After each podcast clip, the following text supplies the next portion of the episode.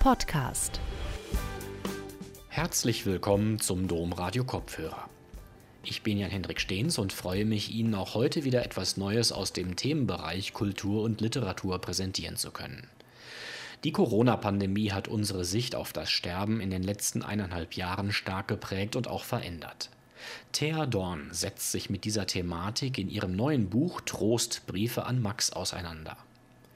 Mein Kollege Johannes Schröer hat mit der Autorin ein Gespräch über Sterben und Tod in der Corona-Zeit geführt und dabei viel darüber gesprochen, was uns heute tröstet, welche Rolle der Glaube spielen kann.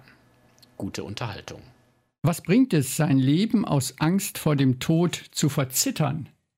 lässt Thea Dorn in ihrem Buch Trostbriefe an Max ihre Heldin Johanna fragen. Johanna schreibt aber auch in einem ihrer Briefe an den Freund Max, der Tod ist der Inbegriff von roher, absoluter Macht. Er kommt, packt uns, foltert uns, zermalmt uns. Wer die Menschlichkeit verteidigen will, muss den Tod auf die Anklagebank setzen. Zitat Ende. Diese ungeheure Macht des Todes fährt uns gerade ja gehörig in die Knochen. Verzittern wir unser Leben, indem wir wie die Maus vor der Schlange sitzend auf die täglich wieder steigenden Corona-Inzidenzzahlen starren? Je weniger Spurenelemente vom Sinn, dem Tod verbleiben, desto größer ist die Angst vor ihm. Auch das ist ein Satz aus dem Buch von Thea Dorn. Und wir müssen wieder sterben lernen. Guten Tag, Frau Dorn. Einen schönen guten Tag. Äh, vielleicht drei Sätze zu Anfang zur Versuchsanordnung in Ihrem Buch. Äh, da ist die Briefeschreiberin Johanna, die ihre Mutter verloren hat. Auf tragische Weise ist die Mutter an Corona gestorben, auch weil die Mutter Warnungen während der Corona-Pandemie eben nicht nach Italien zu fahren ignoriert hat. Das bringt die Tochter Johanna gehörig zur Verzweiflung. Was tut sie denn gegen die Verzweiflung? Naja, zunächst mal wird sie von dieser Verzweiflung wie von einer Welle weggespült. Diese Johanna ist Journalistin, ist irgendwas in den 40ern, so ganz genau wird das im Buch nicht erzählt. Ähm, lebt in Berlin alleine, hat keine Familie, hat offensichtlich auch keinen Lebenspartner. Wir befinden uns bereits im Lockdown. Das heißt, sie ist da sehr isoliert. Und sie hat eine ja, doppelte oder fast dreifache Verzweiflung. Also sie hat mit dem Verlust dieser Mutter, sie ist Einzelkind, der Vater spielte keine Rolle. Also sie hatte ein offensichtlich sehr, sehr enges Verhältnis zu dieser Mutter. Eben, diese Mutter stirbt. Dann, was für sie zunächst mal das Allerschlimmste ist, sie durfte diese Mutter beim Sterben nicht begleiten. Diese Mutter lag in München, die Tochter ist in Berlin. Die Mutter lag in München auf der Intensivstation und der Tochter wurde der Zutritt zum Krankenhaus verwehrt aus Infektionsschutzgründen, was ja auch einerseits verständlich ist, andererseits aber natürlich ein hohes Maß an Unmenschlichkeit mit sich bringt. Und dann ist diese Bestattung, also die Mutter war eine relativ bedeutende Schauspieleragentin. Das heißt, zu dieser Bestattung wollten viele Menschen kommen, ihre Schauspieler, die bei ihr unter Vertrag waren, Regisseure, befreundete Künstler. Die dürfen alle nicht wirklich an dieses Grab, immer nur in kleinen Neuner- oder Zehnergruppen und gefeiert werden. Also, was heißt gefeiert? Also ein, ein, ein, ein würdiges Beerdigungsfest, wie es dieser verrückten, eigenwilligen, über 80-jährigen Frau angemessen gewesen wäre, darf nicht stattfinden. Das heißt, die Tochter ist nicht nur mit dem Verlust, sondern auch mit dieser Trauer alleine gelassen. Und in dieser Situation kriegt sie eine Postkarte von ihrem alten philosophischen Lehrer Max, der vor Jahren schon sich aus der Welt zurückgezogen hat. Der lebt auf Patmos und hat offensichtlich kein Internet und ähm, seine Kommunikationsform ist die Postkarte. Und dieser ganze Roman gerät ins Rollen oder wird ausgelöst durch eben eine Postkarte, die Johanna verzweifelt in Berlin sitzend, wütend, traurig kriegt sie eine Postkarte, auf der nur eine einzige Frage steht, nämlich die scheinbar banale, aber ach so tiefe Frage. Meine liebe Freundin, wie geht es dir? Und diese Frage löst eben einen ersten Brief, einen sehr langen, sehr wütigen, wütenden Brief aus, der eine, eine große emotionale Achterbahn eben wirklich auch zwischen Wut, die aber auch in alle Richtungen geht, weil diese Johanna, sie ist wütend auf ihre Mutter, dass sie nach Italien fahren musste, trotz der Warnung. Sie ist wütend auf die Maßnahmen zum Infektionsschutz. Sie ist aber auch irgendwie wütend auf das Virus. Und irgendwann später wird die Frage in diesem Roman auftauchen, ja, also eben, glaubst du, dass du irgendwas besser machst, wenn du diese Wut in alle Richtungen musst du nicht letzten Endes auf das Virus oder gar auf den Tod wütend sein? Und wie sinnvoll kann das denn sein? Also das ist erstmal die Ausgangslage in diesem Buch.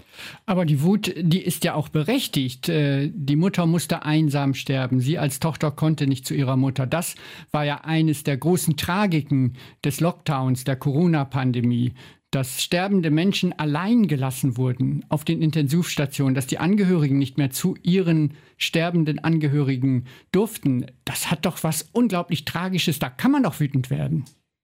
Das ist halt die Schwierigkeit. Es ist ja nicht so, dass irgendein vom Himmel gefallener Sadist plötzlich beschlossen hat, wir lassen Sterbende allein. Es gab ja sehr gute Gründe dafür, das zu tun. Und deshalb ist der Begriff Tragik tatsächlich genau der richtige, weil eine tragische Situation zeichnet sich dadurch aus, dass es zwei Gebote gibt, die nicht gleichzeitig in dieser Situation erfüllt oder befolgt werden können. Und egal, was man tut, es ist falsch. Und man kann sagen, dass die Pandemie zu dieser tragischen Situation geführt hat, dass das, was im Interesse eines, das Leben zu schützen, vor Krankheiten zu schützen, also Infektionsschutz, dass die Gebote des Infektionsschutzes, indem man sie befolgt hat, wurden Gebote einer elementaren Menschlichkeit, wie eben Sterbende nicht alleine zu lassen oder Trauernde auch nicht alleine zu lassen. Die wurden verletzt. Und das ist die riesige Frage. Ähm, also nicht umsonst fängt das abendländische Theater mit dem Genre der Tragödie an. Das ist das die tiefste Erfahrung wahrscheinlich, die Menschen, die Gesellschaften machen können, zu sagen, wir haben eben keine gute Lösung für eine Situation, sondern wir haben nur schlimme Lösungen.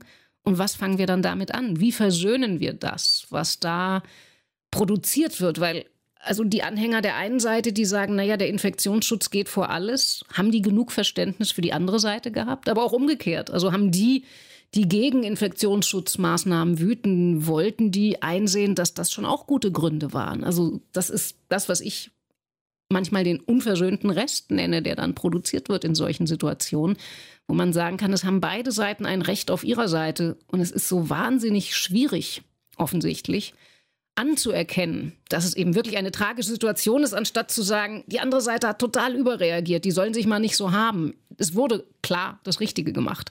Das fällt uns offensichtlich noch viel schwerer, als es vor äh, über 2000 Jahren den Menschen im antiken Griechenland, die Tragödien geschrieben haben, gefallen ist anzuerkennen, dass diese Sehnsucht nach der guten, richtigen Lösung und zu wissen, ich bin doch auf der Seite der richtigen, dass es die nicht gibt in einer tragischen Situation. Aber haben wir da alles richtig gemacht, indem wir uns für die Seite entschieden haben, in den meisten Fällen die Sterbenden allein zu lassen? Es gibt nichts Trostloseres. Und haben wir nicht da etwas gemacht, was wir im Grunde wenn wir es jetzt mal gewagt begründen, vorher auch schon gemacht haben. Wir lassen die Sterbenden allein auf den Intensivstationen, in den Pflegeheimen. Wir verbannen den Tod und das Sterben aus unserem Alltag. Und einmal, auf einmal ist es jetzt extrapoliert. Und wir haben allzu schnell den Wissenschaftlern äh, geglaubt und sagen, ja, ja, ja, ist ja gut, wir dürfen gar nicht hin. Wir dürfen gar nicht mehr auf die Intensivstation. Aber wir sind vorher auch nicht dahin gegangen. Ja, das ist jetzt natürlich ein, ein riesiges Thema, was Sie ansprechen. Aber ich glaube, da, da muss man zwei Sachen auseinanderhalten. Sie haben natürlich völlig recht. Also die Verdrängung des Todes, dass man das möglichst auch, also ich glaube, viele von uns kennen das. Wann fängt man an, sich mit dem Gedanken zu beschäftigen, dass Eltern endlich sind? Fängt man sogar überhaupt mal an, mit denen darüber zu reden oder sagt man, oh Gott, oh Gott, bloß nicht, bloß nicht ansprechen, so verdrängen, verdrängen. Und dann passiert irgendwas eines Tages und dann steht man ratlos da und weiß nicht, was macht man jetzt mit der Krisensituation eben. Schiebt man dann Eltern in ein Heim, wo man denkt, naja, da sind sie ja wenigstens medizinisch einigermaßen betreut. Äh, fängt man selber an zu sagen, ich muss jetzt auf einmal eine Rolle annehmen, für die ich überhaupt nicht vorbereitet war, indem ich zur Pflegerin meiner Eltern werde. Das sind ja alles die Fragen. Also auf einmal schlägt das Schicksal zu und wir haben nie wirklich vorher genug drüber nachgedacht oder drüber geredet. Das Schwierige, und das hat eine viel längere Geschichte, da haben Sie völlig recht, das Schwierige oder Tückische dieser pandemischen Situation war ja, dass man ja den Tod nicht nur verdrängt hat, sondern auch alles tun wollte, um zu verhindern, dass viele Leute sterben. Und da sind wir uns, glaube ich, doch alle einig, dass das ja erstmal ein völlig legitimes Ziel ist. Also wir können ja keine Gesellschaft sein, die sagt, es ist uns völlig wurscht, ob hier 10.000, 50.000, 100.000, 200.000 sterben. Das ist auch mit einer zivilen Gesellschaft diese Haltung nicht verträglich. Die Schwierigkeit ist nur, oder wo mein Unbehagen auch einsetzte, dass ich mir eben nicht sicher war, also ich habe so gesehen politisch erstmal Verständnis, dass man radikale Maßnahmen zur Eindämmung dieser Pandemie zumindest in den ersten Monaten ergreifen musste. Mein Problem ist, dass ich den Eindruck hatte, es gab nicht genug Verständnis oder Anerkennen, was man darüber eben für ein Leid auf der anderen Seite erzeugt. Also ich hatte häufig den Eindruck, dass es so eine Stimmung gab wie, ja, ja, das ist alles nicht schön, das ist alles schrecklich, dass da Menschen einsam sterben und trauern müssen, aber dass das mehr ist als einfach nur schrecklich, sondern wirklich auch ein existenzielles Unrecht. Das kam meiner Wahrnehmung nach nicht genug zur Sprache. Da wurden auch, also die, ich meine, mir ist diese Geschichte, ich werde häufig gefragt, oh Gott, ist dir das selber passiert? Ist das die Geschichte des Sterbens deiner Mutter? Wo ich sage, nein, ähm, Gott sei Dank nicht. Ähm, ich war, konnte dabei sein vor 13 Jahren, als meine Mutter starb und ich weiß, wie wichtig das für mich war. Dieser Roman ist eher, und dafür ist aus meiner Sicht Literatur ja da, ähm, dass man ich habe mir diese Frage gestellt, als das losging, als die ersten Geschichten kamen und ich sie eben auch aus meinem Umfeld gehört habe, dass Leuten verwehrt wurde, bei ihren sterbenden Angehörigen zu sein, wo ich dachte, was, was hätte ich gemacht? Und diese, und da kann ich auch keinen entspannten Essay drüber schreiben, deshalb musste ich einen Roman schreiben weil diese Sorge, dass ich jetzt äh, mich nicht missverstehen, aber salopp gesprochen zur Terroristin geworden wäre, dass ich gesagt hätte, ich muss mit jeder Macht in dieses Krankenhaus. Ihr sperrt mich nicht aus. Also ich hätte meine Hand nicht ins Feuer legen wollen, dass es nicht zu sehr hässlichen Szenen mit der Ordnungsmacht wie in Antigone gekommen wäre, wenn man mir gesagt hätte, nee, hier nix da, äh, Infektionsschutz draußen bleiben. Ich hätte wahrscheinlich wirklich gebrüllt, da drin liegt meine Mutter im Sterben, ich gehe da jetzt rein die Dramatik dieser Szenen, die es gegeben hat in diesem Land, die wurde mir nicht genug thematisiert. Also da wurde, also alle, es wurde sehr, sehr viel darüber geredet, dass der Infektionsschutz so sein musste. Es wurde mir zu wenig darüber geredet, was auf der anderen Seite angerichtet wurde. Und deshalb habe ich mich dann irgendwann im Sommer vor einem Jahr hingesetzt und angefangen, über dieses Buch nachzudenken. Und das äh, arbeitet das Buch ja sehr schön heraus. Das Tragische, das wirklich Tragische äh, dieser Corona-Pandemie, äh, dass es in vielen Bereichen, in vielen Konflikten gegeben hat. Äh, die Corona-Pandemie hat aber auch dazu geführt, dass wir auf einmal wieder über Tod und Sterben nachdenken mussten. Also das kommt ja automatisch damit. Was bedeutet uns das Leben eigentlich? Äh, Johanna sagt einmal, verzittern wir gerade unser Leben aus Angst vor dem Tod. Nicht? Wenn wir uns zu Hause einsperren in den vier Wänden, äh, womöglich noch die Fenster alles dunkel machen und gar nicht mehr rausgehen, nicht mal mehr zum Einkaufen, dann ist das ja quasi wie tot. Dann leben wir ja auch gar nicht. Was heißt das Leben? Was bedeutet uns das Leben? Und ist das Leben nicht immer lebensgefährlich? Um diese Fragen geht es ja. Und äh, diese Fragen sprechen Sie ja jetzt auch an. Genau, und das ist aber natürlich in einer Situation einer Pandemie, wo ein neuartiges Virus, was man in der Anfangszeit ja noch gar nicht kannte, unterwegs ist, ähm, ist dieses Paradox, was das Leben immer hat, aber natürlich stark verschärft. Zu sagen, also wir haben ja schon seit längerem so einen Trend, dass wir im Zweifelsfall, in der westlichen Welt zumindest, geneigt sind, einer Sicherheit oder einer Gesundheit, die zu einer Lebenssicherheit dann ja führen soll oder beitragen soll, den Vorzug zu geben. Also wenn wir uns anschauen, was früher noch geraucht wurde oder äh, wie ungesund Menschen sich freiwillig oder nicht freiwillig ernährt haben, da haben wir doch heute ein ganz anderes, das, was man dann so Gesundheitsbewusstsein nennt. Und da kann man sagen, das ist einerseits vorbildlich rational, weil wenn Sie eine Umfrage auf der Straße machen, wird Gesundheit immer bei den ganz oberen Werten sein, was Menschen im Leben wollen. Und jeder, der schwer krank ist, wird auch weiß, wovon die Rede ist, wenn auf einmal die Physis äh, nicht mehr will oder eben eine schwere Krankheit dazukommt.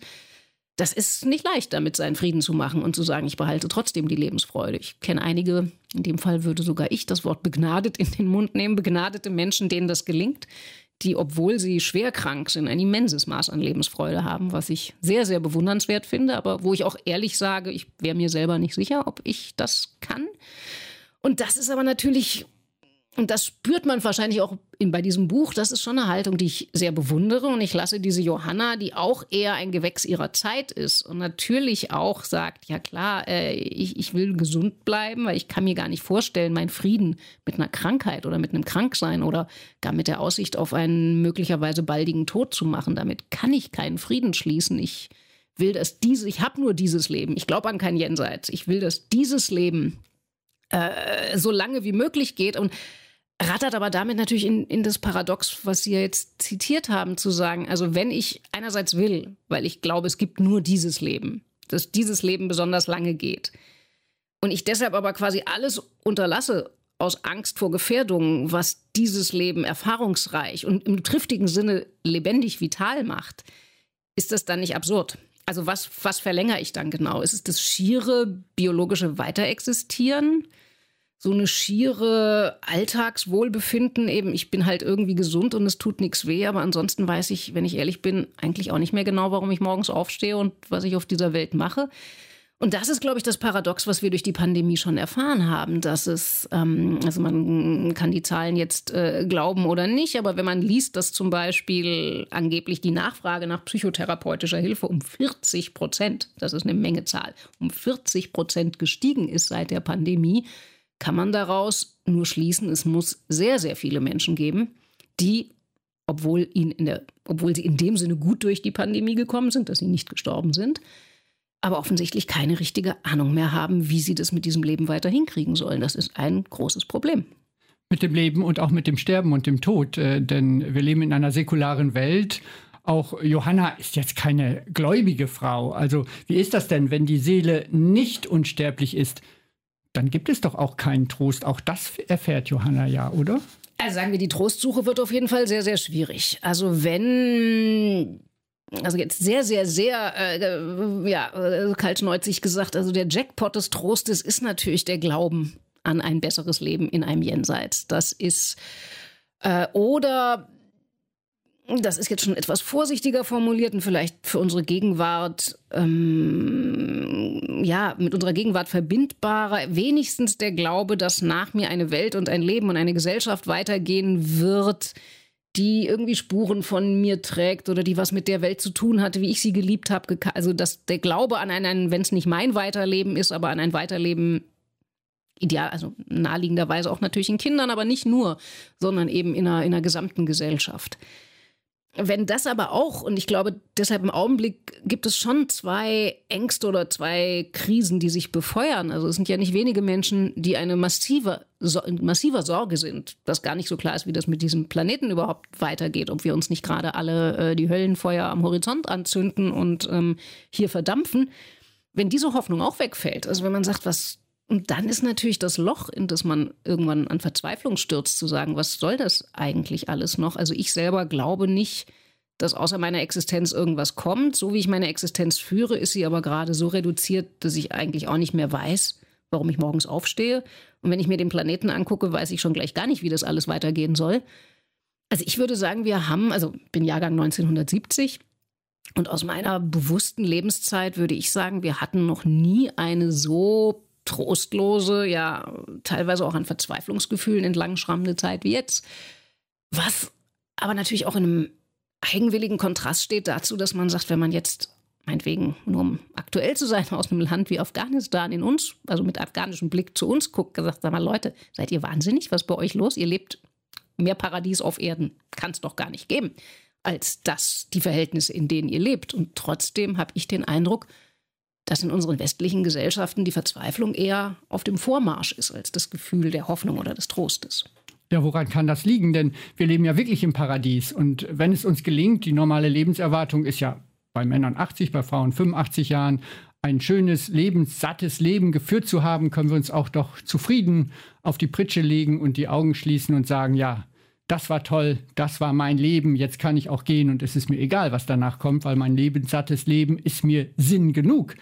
Aber das scheint uns ja nicht zu gelingen, oder? Naja, das ist halt die Frage, wie lebenssatt dieses Leben ist. Und also das ist auch eine der Stationen, die Johanna in diesem Buch gedanklich und emotional für sich ausprobiert. Das ist ja eher, was sie umreißen, so eine stoische Haltung zum Leben. Also der Stoiker ist ja auch nicht unbedingt überzeugt oder genau genommen gar nicht, glaubt er gar nicht daran, dass er einen attraktives Jenseits äh, hat, das auf ihn wartet, sondern der Stoiker geht davon aus, aber das ist der Punkt, also zumindest die Schule der Stoa, mit der sich Johanna dann, mit der sie konfrontiert wird im Roman, der sagt, naja, wenn wir das nüchtern betrachten, so doll ist dieses Leben ja eh nicht. So gesehen muss man auch eigentlich gar nicht so traurig sein, wenn es dann vorbei ist. Und da fangen halt schon die Probleme an. Also auf eine, vielleicht um echte Stoiker zu werden, geht es uns auch einfach zu gut. Also äh, es gibt diesen wunderbaren Satz von, der ist nun noch äh, einige Generationen vor uns, Elias Canetti, der bekanntlich äh, ein großer Gegner des Todes war, der über sich selber sagte, er sei ein Todfeind. Elias Canetti sagt diesen wunderbaren Satz, ich, ich habe so schwer, ich lebe so gerne. So, also der sagt, mir fällt dieses Stoische zu sagen, naja, komm, also dieses, also das, was der Christ das irdische Jammertal nennt, das ist eben kein irdisches Jammertal, sondern eine, eine, eine ziemlich attraktive Wiese, auf der wir da unterwegs sind und nicht das Jammertal. Und dann zu sagen, es ist doch eigentlich schön, das Leben, und es bietet mir so viel und ich habe so viele Möglichkeiten und ich bin weitestgehend verschont geblieben, zumindest in den letzten 50 Jahren von Katastrophen. So, und warum soll ich jetzt leichtfertig sagen, na ja, dann ist halt morgen Schluss mit diesem Leben? Das, das ist auch, ich finde, das ist wirklich eine der, der, das ist eine der großen Paradoxien von Wohlstands, von säkularen Wohlstandsgesellschaften, dass sie natürlich in dem Maße, in dem sie ein hochangenehmes Diesseits produzieren, die Sinnperspekt mit der Sinnperspektive kriegt man ein Problem, weil man sagt, naja, also wenn ich nicht mehr ans Jenseits glaube, wenn es Fragezeichen gibt, ob das dann eben aber auch überhaupt mit diesen Wohlstandsgesetzen, also wenigstens das irdische Paradies für meine Nachkommen erhalten bleiben wird, wenn das alles mit Fragezeichen versehen ist, dann steht man eben sehr, sehr äh, nackt auf einmal da, seelisch gesprochen. Fehlt uns denn auch nicht das, was früher vielleicht die Kunst des Sterbens das ist jetzt auch hoch ins Regal gegriffen, ist aber auch ein Zitat, äh, genannt wurde. Also früher war das ja alles unglaublich auch aus dem christlichen Verständnis ritualisiert. Ich fange an mit der Krankensalbung. Das ist ein Sakrament, ein heiliges Sakrament. Nochmal nicht den versehrten Körper zu salben, auch den versehrten Körper zu schätzen, nochmal anzuschauen. Dann äh, die Sterberituale, die Beerdigung, danach die, das langsame Verabschieden, das Sechs-Wochen-Amt, das Jahresamt. Das hatte ja eine, eine Liturgie, die unglaublich ausgeklügelt war. Fehlt uns das nicht auch sowas? Ich fürchte ja. Ähm, also die interessanteste Verschiebung ist ja, wenn man sich anschaut, also für einen Christen zumindest, war ja die Vorstellung, dass man unvorbereitet plötzlich aus dem Diesseits gerissen wird, war die schlimmste Vorstellung. Und das führte aber ja dazu, weil man eben sagt, das Schlimmste, was mir passieren kann, ist unvorbereitet zu sterben. Deshalb, weil man wusste, man kann jederzeit, in damaligen Zeiten ohnehin, also wenn wir jetzt über das Mittelalter reden, war die Wahrscheinlichkeit, dass man den morgigen Tag erlebt, deutlich geringer, als sie heute für einen Menschen in mittleren Jahren ist. Deshalb musste man sofort, also eigentlich sehr früh im Leben anfangen. Und man hatte natürlich auch das Sterben von Geschwistern, Müttern im Kindbett viel dichter an sich dran gehabt, als wir das dank des medizinischen Fortschritts heute haben. Also sprich, man musste schon als relativ junger Mensch, war man vom Tod umgeben. Und man hat sich auch selber, weil man eben nicht unvorbereitet sterben wollte, war der Tod schwang als Möglichkeit im Leben ständig mit. Wenn man sich jetzt heute anschaut, und das geht aber eigentlich ja schon seit, also das ist jetzt nicht heute heute, sondern seit, äh, würde ich sagen, fing im 19. Jahrhundert wahrscheinlich sogar an, wurde ja eher zur Idealvorstellung des Todes am liebsten wäre es mir, ich würde ohne irgendwas mitbekommen haben im Schlaf sterben. Also eine genaue Umkehrung. Also das Ideal wäre, nie an den Tod gedacht zu haben und dann wache ich halt eines Morgens nicht mehr auf und dann bin ich auch nicht mehr ich, sondern einfach weg und es gab nie ein Problem.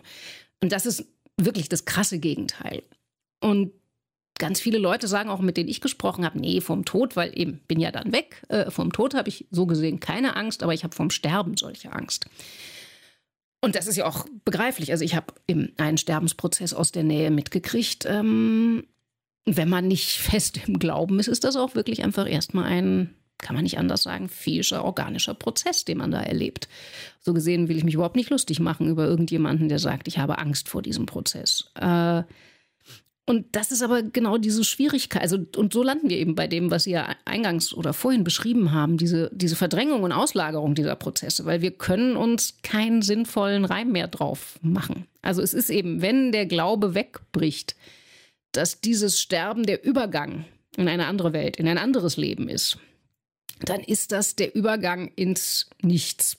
Und das ist natürlich viel schwerer, dafür Rituale zu finden und damit umzugehen, als zu sagen, es ist eben nicht der Übergang in ein Nichts, sondern es ist der Übergang idealerweise in eine viel bessere Welt, ähm, wenn man zu den Christen glaubt, die eben von der Hölle auch überzeugt sind, dann kann es natürlich auch der Übergang in was viel Schlimmeres sein. Dann strahlt es aber umso mehr ins Leben, weil ich ja um jeden Preis verhindern muss, äh, mit allem, was möglich ist, dass ich in die Hölle komme. So, aber wenn das alles weg ist, also Rituale für den Übergang ins Nichts zu finden, ist, glaube ich, eine viel, viel schwierigere Aufgabe als Rituale für den Übergang hoffentlich ins Paradies zu finden. Aber wenn Sie das so klipp und klar sagen, äh, die meisten glauben, dann bin ich halt weg, dann ist nichts. Also wenn ich daran zurückdenke, ich habe das auch jetzt ein, zweimal erlebt, jemanden zu begleiten, der gestorben ist, dann erwische ich oder dann erlebe ich bei vielen, die da herumstehen, doch immer wieder so diese Versuchung, diese Spurenelemente. Ha, sie gucken aus dem Fenster, einmal war es der Fall, da war ein Regenbogen draußen. Und plötzlich, äh, selbst die säkularsten Personen sagen, es ist für mich sehr tröstlich, mir das gerade vorzustellen, mhm. wie über den Regenbogen es irgendwie weitergeht, so wie im Alten Testament bei der Arche Noah, da gibt es ja mhm. dieses Motiv sehr zahlreich. Also man kann doch gar nicht, keiner kann doch von sich 100 Prozent sagen, so Ausschluss aus, nichts, jetzt ist nichts. Das ist doch immer auch ein, das ist doch immer sehr schwankend alles, oder? Ähm, ich würde dieser Beschreibung folgen. Also mir ging es auch so, nachdem meine Mutter dann tatsächlich tot war, dass ich dachte, naja, sie ist ja nicht irgendwie ganz weg. Irgendwas ist doch da. Das ist aber natürlich eine, das ist ein flüchtiges Gefühl. Das verblasste auch. Also ich würde auch sagen, ich hatte in den Wochen nach dem Tod meiner Mutter ähm, dachte ich, nee, nee, irgendwie, da ist von ihr, irgendwas von ihr ist hier noch um mich rum und im Raum. Und ich würde das aber jetzt 13 Jahre später, äh, kann ich dem Satz immer noch irgendeine Form von, von Sinn abgewinnen, aber eher in dem nüchternen Sinne zu sagen, natürlich ist was von ihr noch immer da, weil ich von ihr geprägt bin, weil es die Erinnerungen gibt, weil, hm, aber es ist nicht mehr in dem Sinne, also das würde mir jetzt schwerfallen, äh, jetzt ein Gefühl abrufen oder eine Stimmung abrufen zu können, in der ich den Eindruck habe, dass von ihr, also nicht Erinnerungen an sie, sondern tatsächlich, dass irgendwie sie in einer Weise noch irgendwo ist, finde ich schwer beschreibbar. Und das ist, glaube ich, schon eine andere Haltung, als wenn man überzeugt ist, dass es einen Ort gibt, wo die Seelen sind, ähm, als zu sagen, naja, irgendwie ist ein, eine, solange noch, also der, die andere Position zu sagen, solange noch an einen Menschen Erinnerung besteht, ist er nicht ganz weg, sondern es ist was von ihm da. Was ich auch glaube, äh, aber das ist schon was anderes, oder? Als zu glauben, da ist ein Ort, eben ein Paradies oder was auch immer, wo die Seelen aufgehoben sind. Ja, mit den Jenseitsvorstellungen, das ist ja so eine Sache. Nicht umsonst kannte das Alte Testament gar keine Jenseitsvorstellung. Das ist ja eine späte Entwicklung mit dem Christentum beginnend und dann im Mittelalter diese Schreckensszenarien, die ja offensichtlich auch dazu entwickelt wurden, um Macht auszuüben ja, über andere Menschen. Disziplinieren, genau. Also genau. indem man eben mit dem Höllenfeuer oder Fegefeuer erstmal und dann Höllenfeuer drohen konnte, hat man ja sich gehorsam ja. im Diesseits organisiert. Geschenkt, das meine ich hm. natürlich ja. nicht. Aber so wie mhm. Sie es gerade beschrieben mhm. haben, würde ich auch äh, den Glauben beschreiben. Mhm. Der lässt sich ja auch nicht abrufen. Wenn ich sonntags in den Gottesdienst gehe, dann erwischt es mich manchmal, dass ich müde bin, habe Samstag gesoffen und sonst was. Da habe ich nichts davon. Denke ich, warum bin ich mhm. da überhaupt hingelaufen? Das sind ja seltene Augenblicke. Augenblicke, mhm. so wie Sie das vielleicht empfinden, wenn Sie ein Gedicht von Gryphius lesen oder eine Schubert-Musik hören. Mhm. Da empfinden Sie ja auch etwas, was über das rein Materielle hinausgeht, oder? Mhm. Ja, also ich glaube schon, also so gesehen ist ein interessanter Dialog zwischen einer Agnostikerin und einem Gläubigen, dass es bei Ihnen auch eher eine teilweise Tagesform oder Stimmungsfrage ist, ob man, also dass ich mir das vielleicht auch zu naiv vorstelle, dass der gläubige Mensch immer felsenfest in seinem Glauben sei. Ähm, Vielleicht habe ich da Luthers Ringen mit dem Zweifel für ein zu großes Erfolgsprojekt, dass auch der Katholik das los sei, den Zweifel.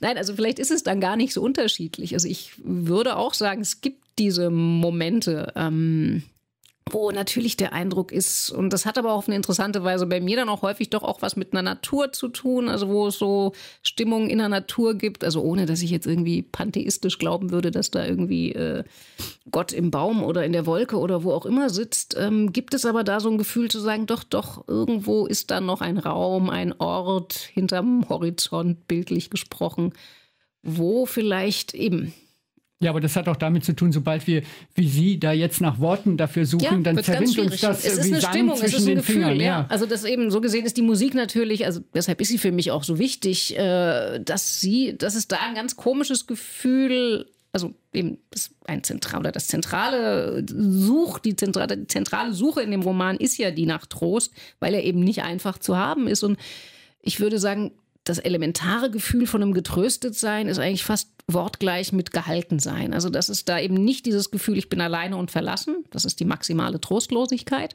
sondern das Gefühl, irgendwie bin ich eben gehalten oder noch pathetischer gesagt, umarmt von, von irgendwas. Und dieses Gefühl gibt es für mich eben manchmal auch tatsächlich in der Musik, wo ich sage, wenn ich diese Töne höre, ähm, denke ich, ja, da ist irgendwas, wo meine Trauer nicht alleine ist. Und das gibt es aber eben auch tatsächlich manchmal in der Natur, wo ich denke, wenn ich irgendwo am Waldrand sitze oder am Strand oder in den Bergen oder egal wo, einfach auch manchmal nur in Berlin in einem Park in den Baum gucke, der über mir rauscht, denke ich, hm, Mensch, also das ist der nächste wichtige Punkt. Ich glaube, solange sich der einzelne Mensch für den kompletten Nabel der Welt hält und er das Allerwichtigste ist, ist es auch ganz schwer mit dem Trost. Also interessanterweise, also das Gefühl der Verzweiflung wirft einen ja sehr auf sich selber zurück. Und das Interessante ist, dass man dieses Gefühl eigentlich nur los wird, wenn man anfängt, ein Stück von sich auch zurücktreten zu können. Also dieses sich gehalten fühlen kann man interessanterweise besser, wenn man aufhört, permanent ich, ich, ich, ich, ich und meine Verzweiflung zu denken. Sondern wenn man sagt, nee, da draußen ist eine Welt, da draußen ist was und da bist du ein Teil davon. Das ist, würde ich sagen, der beste Weg zu Trost, den ein jetzt nicht im traditionellen Sinne gläubiger Mensch hat. Diese Erkenntnis zu sagen, du bist Teil von was viel, viel Größerem und dieses viel Größere hält dich dann auf eine Weise. In dem Moment, in dem dir das klar wird, in, also solange ich selber denke, nur ich und mein Schmerz und ich so verzweifelt und warum alles so ungerecht auf der Welt, ist man tendenziell auch untröstbar. Und das ist natürlich auch ein großes Thema in dem Buch. Erstmal zu sagen, also diese Johanna am Anfang, die wütet ja auch im Wesentlichen, die, die will auch nicht getröstet werden. Und das ist, glaube ich, schon auch ein Zug unserer Zeit, dass die Leute auch suchen zwar irgendwie Trost, aber viel mehr wollen sie noch, dass jemand verantwortlich gemacht wird für etwas, was nicht so gelaufen ist wie sie. Sie wollen den Verantwortlichen zur Rechenschaft ziehen. Weil Trost ist ja auch eine Anerkennen, da sind Dinge passiert, die jenseits meines Einflusses sind. Ich muss anerkennen, es ist was passiert, wie ich nie wollte, dass es passiert. Und wie mache ich damit jetzt meinen Frieden? Also es ist ja auch eine eine Kunst, seinen Frieden mit einer Kapitulation gewissermaßen zu machen. Und das tun wir erfolgstrainierten Menschen überhaupt nicht mehr gerne. Also wir sind ja darauf abonniert, zu performen, uns zu optimieren, zu sagen, nun ja, es ist überhaupt nicht so gekommen, wie ich wollte und ich kann trotzdem meinen Frieden damit machen. Das ist sehr gegen den Zeitgeist.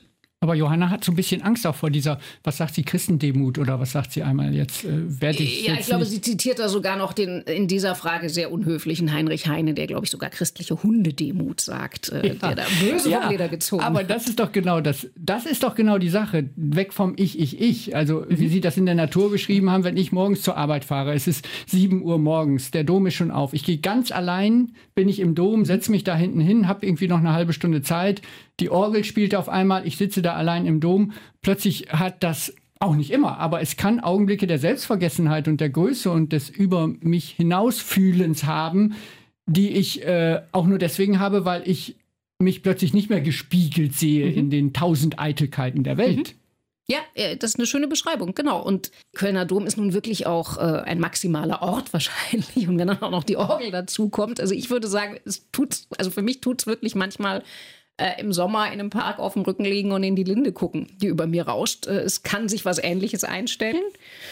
Und vielleicht ist aber auch schon wieder diese Sehnsucht, dass man das konservieren kann als ein festes Gefühl, was 24 Stunden am Tag abrufbar ist, ist wahrscheinlich schon genau wieder so eine Krankheit unserer Zeit, wo man sagt, mit einem Klick Lieferservice, Ja. äh, Amazon Prime wird dir sofort geliefert. Und das ist eben Das ist- vielleicht auch eine Erkenntnis, zu der man sich durchringen muss, dass das Gefühl, gehalten, gehalten zu sein, getröstet zu sein, äh, eben nicht abrufbar ist, sondern eher was äh, von einem Schmetterlingsflügel hat, der einen streifen kann oder nicht streifen kann in einem glücklichen Tag und eben nichts, was ich mit Klick im Internet bestellen kann. Das ist wahrscheinlich auch eine Haltung, ähm, die man sich sehr, was man sich sehr klar machen muss, dass man auch was Falsches erwartet und was Falsches sucht, wenn man sagt, aber das muss doch 24 Stunden robust abrufbar sein. Äh, Gott hat uns nicht den Geist der Furcht gegeben, sondern den der Kraft, der Liebe und der Besonnenheit. Das ist ein Paulus-Zitat aus dem Neuen Testament. Können Sie damit was anfangen? Unbedingt. Ähm, also der Geist der Furcht ist ein fürchterlicher Geist. Also es ist nicht nur ein Geist der Furcht, sondern er ist auch, glaube ich, selber fürchterlich, weil wenn sich die Angst, also jeder von uns hat Angst, ein Leben ohne Angst ist monströs, aber wenn die Furcht sich verhärtet und auch zu so einem diffusen Lebensmisstrauen, also dass man an jeder Ecke eine Gefahr wittert und nur noch sich von Gefahren umzingelt fühlt, ist man natürlich auch bereit, jedem hinterherzurennen, der einem anbietet, er habe irgendein Rezept, einem diese Gefahr vom Hals zu schaffen. Das macht einen im hohen Maße manipulierbar. Es ist mit einem Begriff wie Freiheit überhaupt nicht mehr verträglich. Also wer 24 Stunden am Tag in Angst lebt, kann beim besten Willen nicht mehr frei sein. Und eben, und ich halte es auch tatsächlich, wie ich schon eben jetzt andeutete, für politisch gefährlich, weil das ist dann die Stunde von Demagogen, die sich irgendwo hinstellen und sagen, ich habe hier ein Rezept. Also wir machen entweder, äh, wenn es vom rechten Spektrum kommt, Schluss mit der Migration und schon brauchst du keine Angst mehr vor diesem Bereich zu haben. Oder ähm, es gibt welche aus dem ökologischen Spektrum, die sagen, also mit dem Mittel kriegen wir den Klimawandel in den Griff. Anstatt zu sagen, wir wissen es noch nicht mal sicher, selbst wenn wir unser aller, aller, allerbestes weltweit versuchen, kann es diese Garantie eigentlich nicht geben. So, also das heißt, wenn diese Angst so überhand nimmt, weil die Frage ist, wann, wann fühle ich mich denn jetzt eigentlich beruhigt? Also wann ist der Moment erreicht, wo ich denke, okay, jetzt kann ich diese Angst wirklich auch aufgeben? Also die interessante Erfahrung, die ich mache, wenn ich mich so umschaue bei Leuten, die eher ängstlich sind und besonders darauf bedacht sind, Sicherheitsmaßnahmen zu ergreifen oder nach Sicherheitsmaßnahmen rufen, wenn dann eine Sicherheitsmaßnahme ergriffen wurde, setzt nicht die Seelenruhe ein oder der Seelenfrieden, sondern dann wird eher entdeckt, aber da ist doch noch ein Schlupfloch. Da kann doch noch eine Gefahr durchkommen. Das ist doch jetzt noch nicht wirklich sicher. Und deshalb, ich fürchte, das ist eine endlose Spirale. Also das ist vielleicht vergleichbar mit dem, was man dann äh, christlich den Sprung in den Glauben nennen kann, ist dieser Sprung in die Zuversicht. Sagen, ich muss jetzt irgendwann auch einfach mal anfangen zu glauben, dass nicht immer das Schlimmste passieren wird. Äh, das ist wahrscheinlich wirklich vergleichbar, weil wenn man die Dinge nur rationale Risiko, wird man immer sagen können, naja, irgendwo ein Schlupfloch, das ist vielleicht nicht mehr groß, aber äh, mir wirklich garantieren, dass es kein riesigen Schlupfloch mehr gibt, das wird keiner können. Und deshalb komme ich auf dem Weg nicht weiter. Ich kann die Welt noch so zustellen mit Sicherungsmaßnahmen, das wird es nicht geben. Und diese Entschlossenheit zu sagen, doch, ich vertraue jetzt was. Also das ist wahrscheinlich das Erbe an religiöser Gestimmtheit, die jede Gesellschaft, die funktionieren will, braucht. Oder sie landet eben, fürchte ich, wirklich in tendenziell totalitären Gewässern, weil wenn das alles an den Staat delegiert wird, sagen, du bist dafür zuständig, dass ich die Angst nicht habe, dass ich die Angst nicht habe, dass ich die Angst nicht habe. Also keine Missverständnisse. Natürlich soll ein Staat, äh, das ist seine Aufgabe, Bürger zu schützen und in dem Sinne für Sicherheitsmaßnahmen zu sorgen. Das ist ganz klar. Aber ich habe den Eindruck, dass wir da im Augenblick eher Gefahr laufen, was zu überdehnen und zu sagen, also unsere, unsere Verunsicherung können wir nicht letztlich an die Politik oder den Staat delegieren, und sagen, du bist für alles zuständig, dass ich ein Sicherheitsgefühl kriege, weil ich glaube, wir verwechseln eben manchmal so ein rationales Sicherheitsgefühl zu sagen, ja, ich lebe in einer Gesellschaft, wo ich mir wo ich keine Sorgen haben muss, wenn ich auf die Straße gehe, werde ich vom nächstbesten überfallen und hier ist Tovabo und Chaos das ist noch kein Seelenfrieden. Also das, was wir jetzt, also was ich in diesem Buch auch meine, dieses Gefühl zu sagen, ja, ich kann morgens ohne diese fundamentale, diffuse Angst aufstehen, sondern ich kann einigermaßen zuversichtlich aufstehen. Das kann kein Staat der Welt herstellen. Das ist ein innerer Vorgang. Seelenfrieden ist ja auch ein sehr schönes Wort. Jetzt könnten wir noch lange über die Seele reden, äh, aber vielleicht bleibt auch nur die Erkenntnis übrig, dass wir alle uns bewusst machen sollten, das Leben ist lebensgefährlich. Also wir können noch so oft unsere Herzfrequenz mit unserer Smartwatch messen, wir können uns noch so stärkere Lockdowns äh, äh verordnen. Das Leben bleibt lebensgefährlich, oder? Und die große Kunst ist trotzdem nicht ängstlich zu werden und nicht zu verzagen, obwohl man weiß, also man kann sich darüber hinwegtäuschen, dass das Leben lebensgefährlich ist, ist auch eine Möglichkeit, diese Art von Selbsttäuschung, wenn einem das gelingt. Und die große Lebenskunst liegt darin, um die Gefährdung des Lebens zu wissen und trotzdem nicht zu verzagen. Vielen Dank, Thea Dorn für ihr Buch Trost, das wichtige und erhellende Fragen stellt. Das Leben lässt sich nur umarmen, wenn ich bereit bin, auch den Tod zu umarmen. Das ist auch ein Satz, den Johanna in dem Buch Trost Briefe an Max schreibt. Wir müssen auch wieder sterben lernen. Ja, so schwer das vielleicht auch sein mag. Das Buch von Thea Dorn hat gewiss keine Antworten, aber es gibt uns einige Hinweise, wie das vielleicht gelingen könnte, wie wir uns auf Zehenspitzen und mit aller Behutsamkeit dem großen Thema Sterben und Tod nähern können. Trostbriefe an Max. Das Buch ist im Penguin Verlag erschienen. Es hat 170 Seiten. Es kostet 16 Euro. Vielen Dank. Gern geschehen. Domradio Kopfhörer. Weitere Informationen finden Sie auf domradio.de.